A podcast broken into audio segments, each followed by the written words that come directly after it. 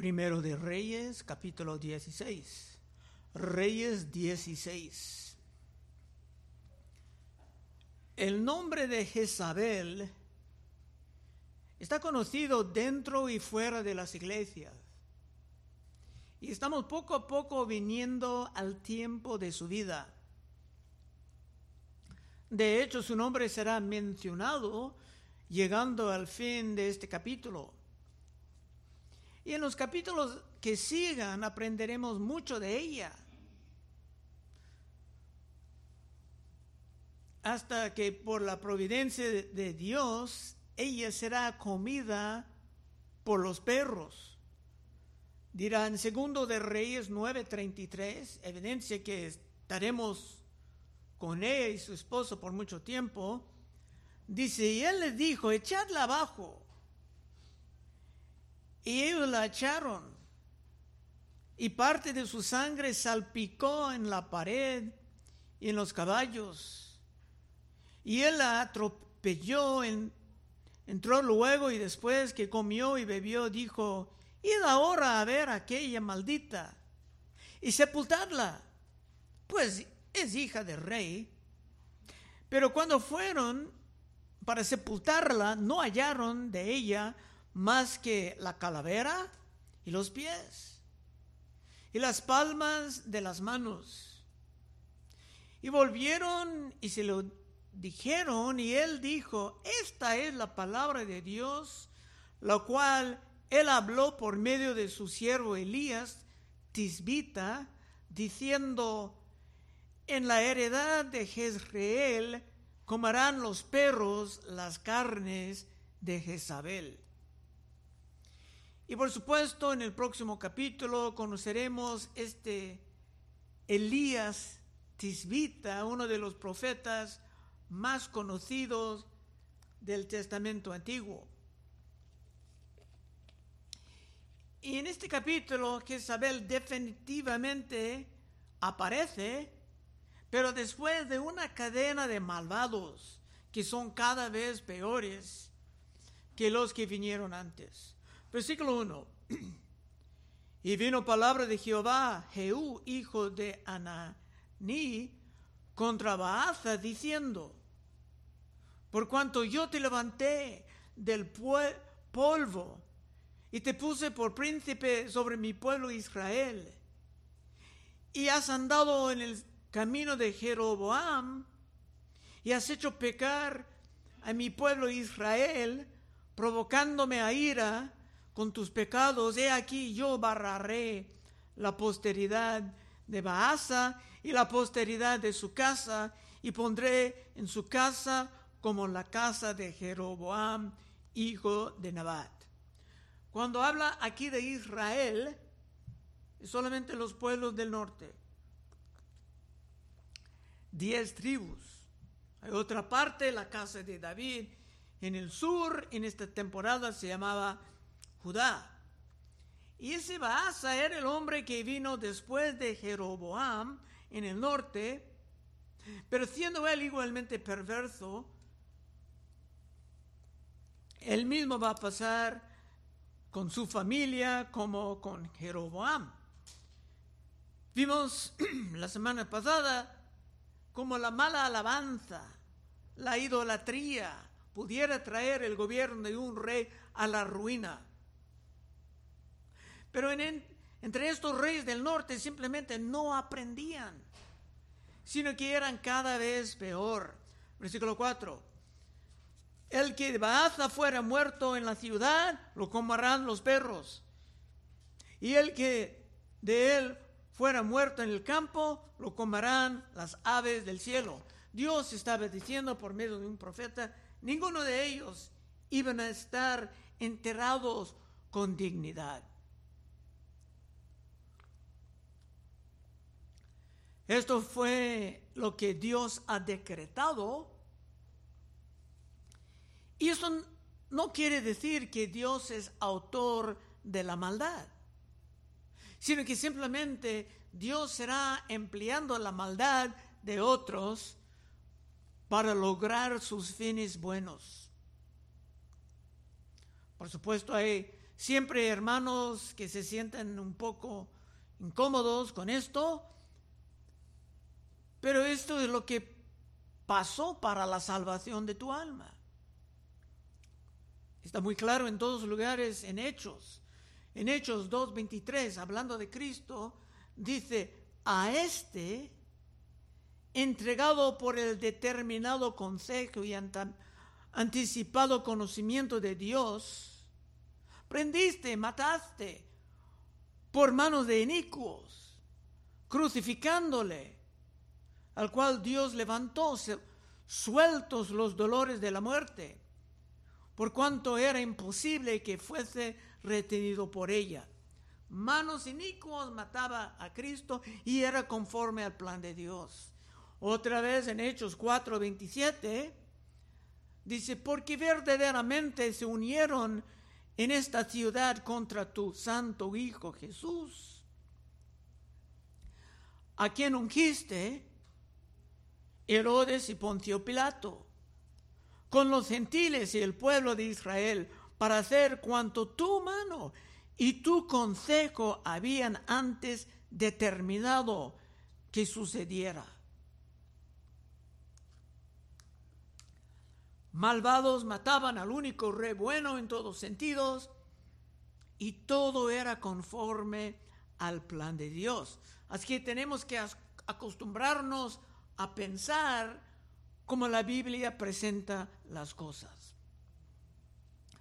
Versículo 5.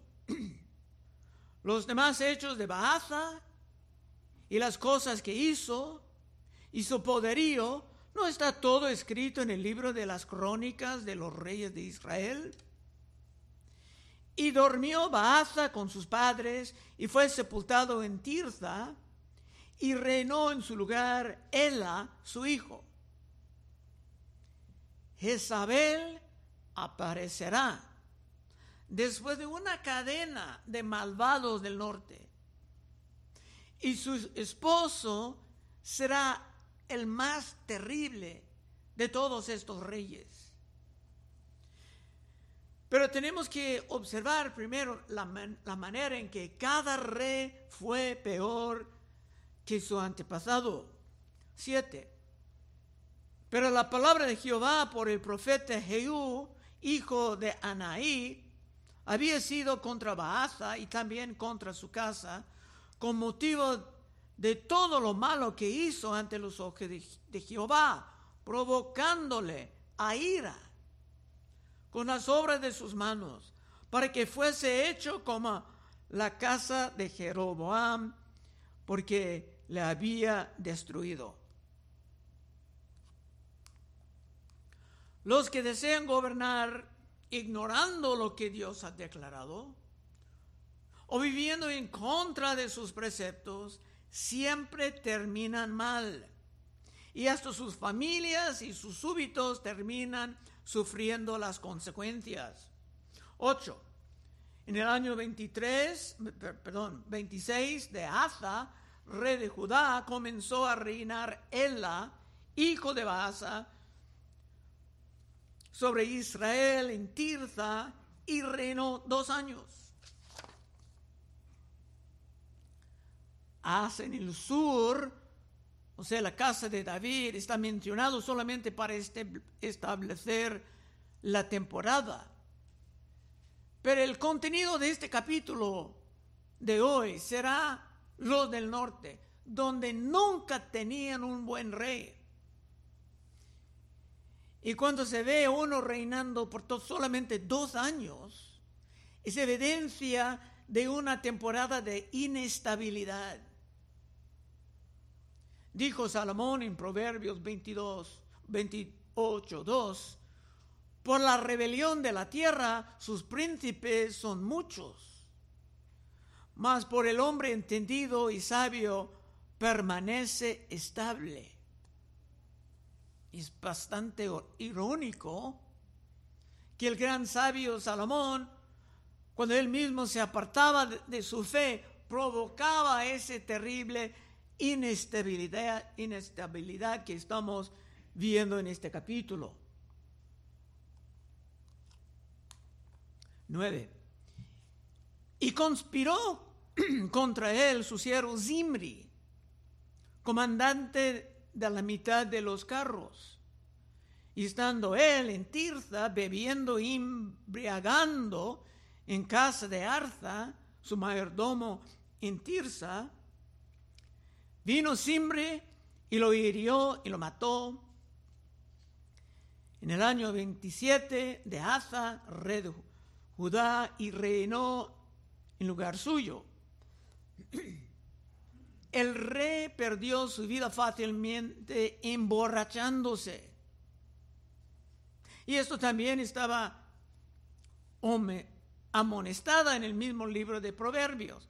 Proverbios 31.4. No es de los reyes o Lemuel, no es de los reyes beber vino, ni de los príncipes la sidra, no sea que bebiendo olvidan la ley y perviertan el derecho de todos los afligidos. Dad la sidra al desfallecido. No sea que bebiendo olvid, perdón, dad desfallecido y el vino a los de amargo ánimo. Beban y olvídense de su necesidad y de su miseria no se acuerden más.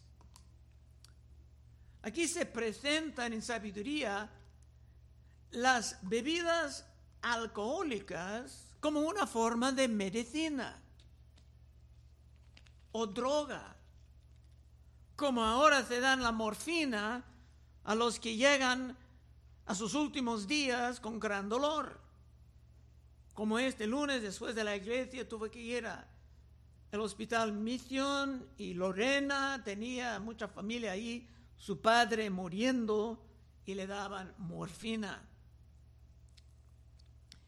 Pero los que andan emborrachándose están muy vulnerables a un sinfín de ataques humanos y espirituales.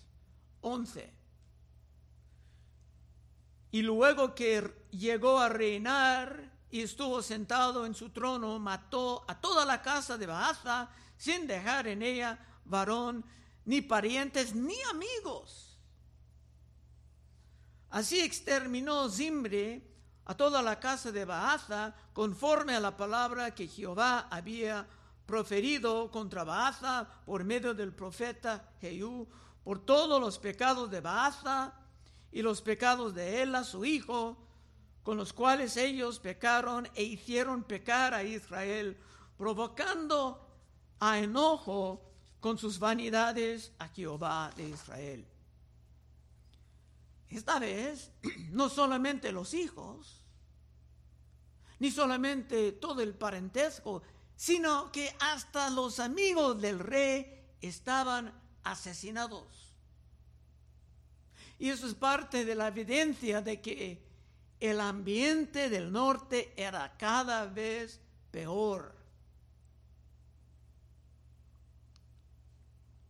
14. Los demás hechos de Ela y todo lo que hizo no está todo escrito en el libro de las crónicas de los reyes de Israel.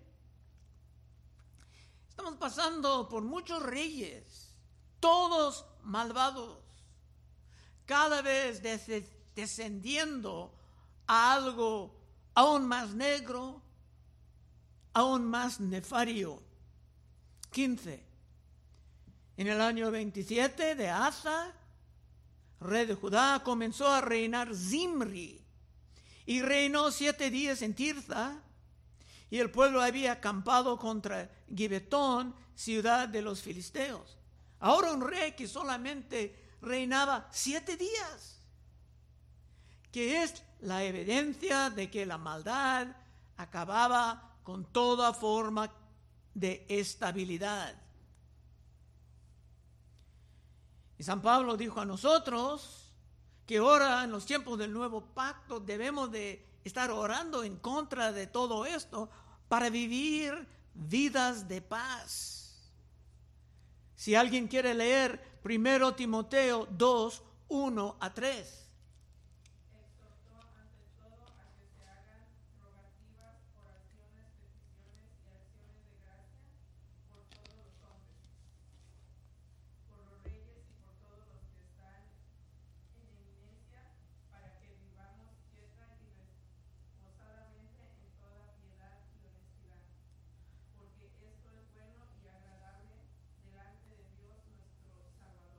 Gracias, Cristina. Es que cuando los malvados gobiernan, será natural tener una explosión de delincuencia, como estamos viendo en nuestra generación en muchas partes. 16.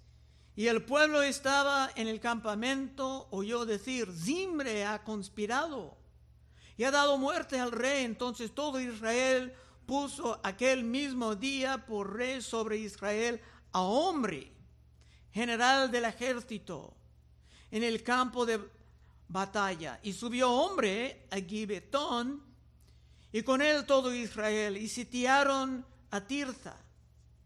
Mas viendo Zimri, tomaba la ciudad y se metió en el palacio de la casa real y prendió fuego a la casa consigo. Y así murió por los pecados que había cometido, haciendo lo malo ante los ojos de Jehová, andando en los caminos de Jeroboam y en su pecado que cometió, haciendo pecar a Israel. Aquí un rey se mataba a sí mismo con el fuego, no entendiendo que entrando en la eternidad se sufriría un fuego peor y para siempre. Y hombre, el que se quedaba era un rey bien conocido aún en la historia extrabíblica. Los hombres consideraban que era un hombre grande, pero en los ojos de Dios será simplemente otro delincuente que no sabía nada de la alabanza sagrada. 20. El resto de los hechos de Zimri y la conspiración que hizo, ¿no está todo escrito en el libro de las crónicas de los reyes de Israel? Entonces el pueblo de Israel fue dividido en dos partes. La mitad del pueblo seguía a Tibni, hijo de Ginat, para hacerlo rey, y la otra mitad a hombre. En el, estaba ya el pueblo dividido en norte y sur y ahora el norte estaba dividido en dos partes. Esta es otra prueba de que cuando la santidad está reinando, se puede esperar estabilidad, estabilidad y hasta prosperidad. Pero con los malvados hay pura confusión y conflicto. David entendía esto y lo grababa en el primer salmo. Si alguien quiere leer el Salmo 1 y hasta de 1 al fin del Salmo.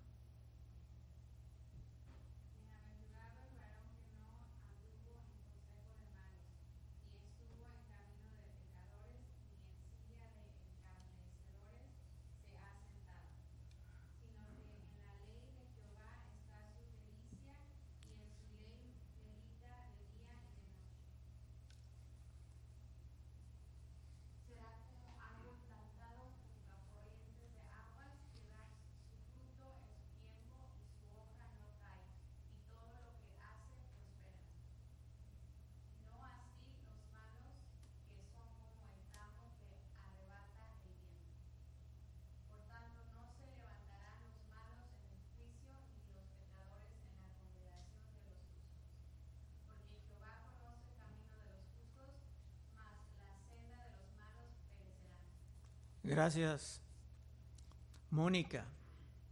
Esto es exactamente lo que estamos viendo pasar en este capítulo de los malos, llegando al tiempo más turbio cuando aparecerá Jezabel y su marido malvado.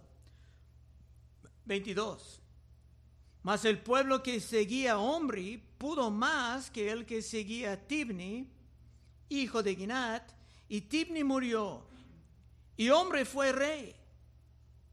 En el año 31 de Asa, rey de Judá, comenzó a reinar hombre sobre Israel y reinó 12 años. En Tirsa reinó siete años.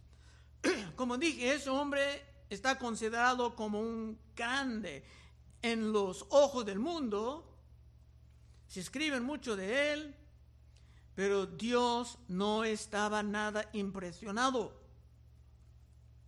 24. Y hombre compró a Semer, el monte de Samaria, por dos talentos de plata, y edificó en el monte y llamó el nombre de la ciudad que edificó Samaria, del nombre de Semer, que fue dueño de aquel monte. Por esto, en el tiempo de Cristo, todos en el norte llevaban el nombre los samaritanos. Seguramente has escuchado del buen samaritano. Aquí empezaba la palabra, aquí mismo. Y Cristo tenía una conversación muy interesante, muy conocida con una mujer samaritana en Juan 4, 16. Porque en el tiempo de Cristo ni estaban considerados como parte de Israel, eran simplemente samaritanos. Jesús le dijo, ve y llama a tu marido y ven acá. Respondió la mujer y dijo, no tengo marido. Jesús le dijo, bien has dicho, no tengo marido. Porque cinco maridos has tenido y el que ahora tiene no es tu marido. Esto has dicho con verdad. Le dijo la mujer, Señor, me parece que tú eres profeta. Nuestros padres adoraron en este monte. ¿Quiénes son estos padres? Nuestros padres. Está hablando de Jeroboam y todos los malvados que estamos estudiando aquí. Nuestros padres adoraron en este monte. Y vosotros decís que en Jerusalén es el lugar donde se debe adorar. Jesús le dijo, mujer, créanme, que ahora viene cuando ni en este monte ni en Jerusalén adoraréis al Padre. Vosotros adoráis lo que no sabéis, la naturaleza de los del norte. Nosotros adoramos lo que sabemos porque la salvación viene de los judíos, del sur. Cristo siendo de la familia de David. Cristo en amor estaba alcanzándola con la verdad. Y ella siendo samaritana tenía que abandonar ya todas las supersticiones y las hechicerías del norte y regresar a la pura palabra de Dios. Versículo 25.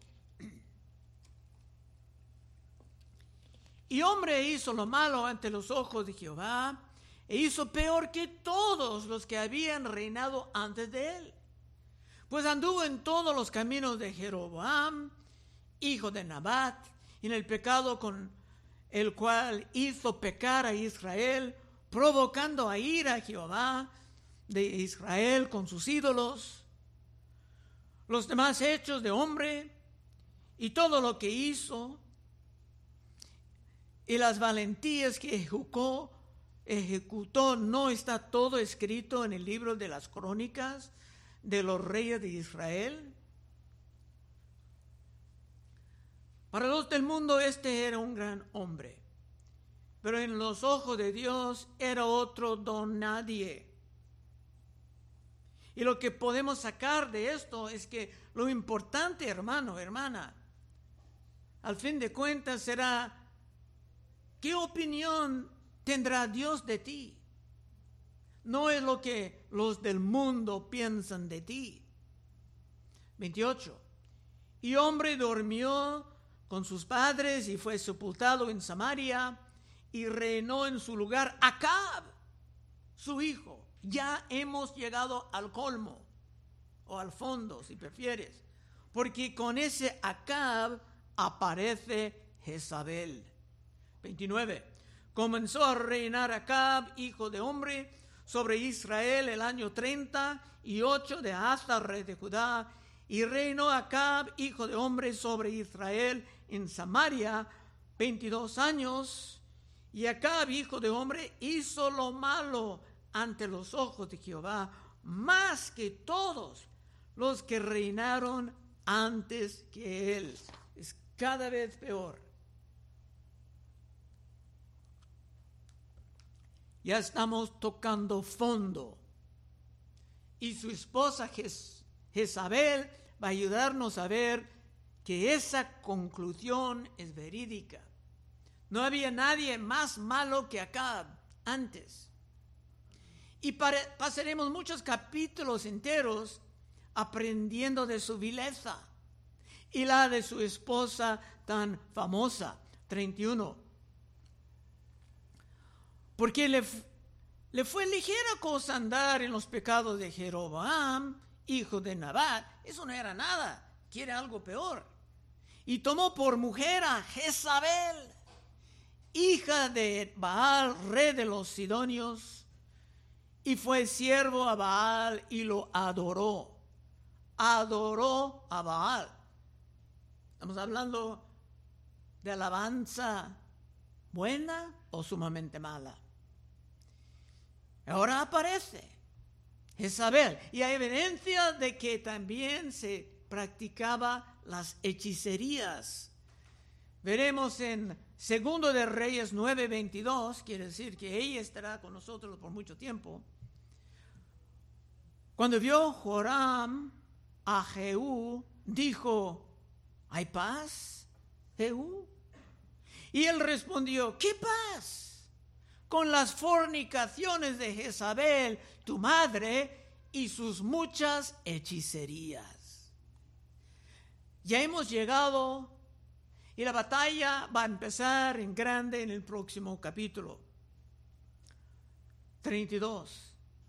E hizo altar a Baal en el templo de Baal que él edificó en Samaria. Hizo también Acab una imagen de acera, haciendo así Acab más que todos los reyes de Israel que reinaron antes que él, para provocar la ira de Jehová de Israel. Bueno, empezando en el norte, Jeroboam quebrantaba el segundo mandamiento, levantando besoros de oro, diciendo que representaban a su Dios Jehová, pero ahora progresando en la iniquidad, ni se tenían interés en Jehová, sino que deseaban el Dios muladar Baal, y Jezabel será su evangelista. 34. En su tiempo, él de Betel reedificó a Jericó. A precio de la vida de Abiram, su primogénito, echó el cimiento. Y a precio de la vida de Segub, su hijo menor, puso las puertas, conforme a la palabra que Jehová había hablado por Josué, hijo de Nun. Esto es algo curioso. Y estamos llegando al fin. ¿Cómo es que la reconstrucción de Jericó pudo costar a esta persona estos dos hijos? Para entender lo que estaba pasando se tiene que aprender algo de la historia. Jericó era un lugar malvado en el libro de Josué. Y Josué mismo, gran hombre de Dios, proclamaba maldiciones sobre los que iban a levantar otra vez aquel lugar malvado. Josué 6:26. En aquel tiempo hizo Josué un juramento diciendo, porque acaban de destruir a Jericó, maldito delante de Jehová el hombre que se levantare y reedificare esta ciudad de Jericó. Sobre su primogénito eche los cimientos de ella y sobre su hijo menor asienta sus puertas. Tal vez muchos han olvidado de la maldición, pero Dios no. Y ese hombre pagaba duramente por su ignorancia. Hay otras, mal, otras maldiciones en las escrituras que la gente moderna prefiere ignorar. Pero ignorando lo peligroso, se puede duplicar los errores de los de antes, hasta perdiendo hijos. Hasta ahí el capítulo y ahora cerrando. Aplicación. Si tú prefieres vivir con los ojos abiertos, caminando con Dios con la inteligencia y no en la ignorancia, caminando en la luz, obedeciendo a los mandatos de Cristo, puede pasar al frente en unos momentos y oraremos contigo. Y en el próximo capítulo veremos la manera en que el conflicto empieza. Voy a leer el principio del capítulo 17. Acabamos de estudiar el 16. Dicen 17.1. Entonces Elías Tisbita, que era de los moradores de Galaad, dijo a Acab, Vive Jehová, Dios de Israel, en cuya presencia estoy, que no habrá lluvia ni rocío en estos años, sino por mi palabra. Y él se va a desaparecer.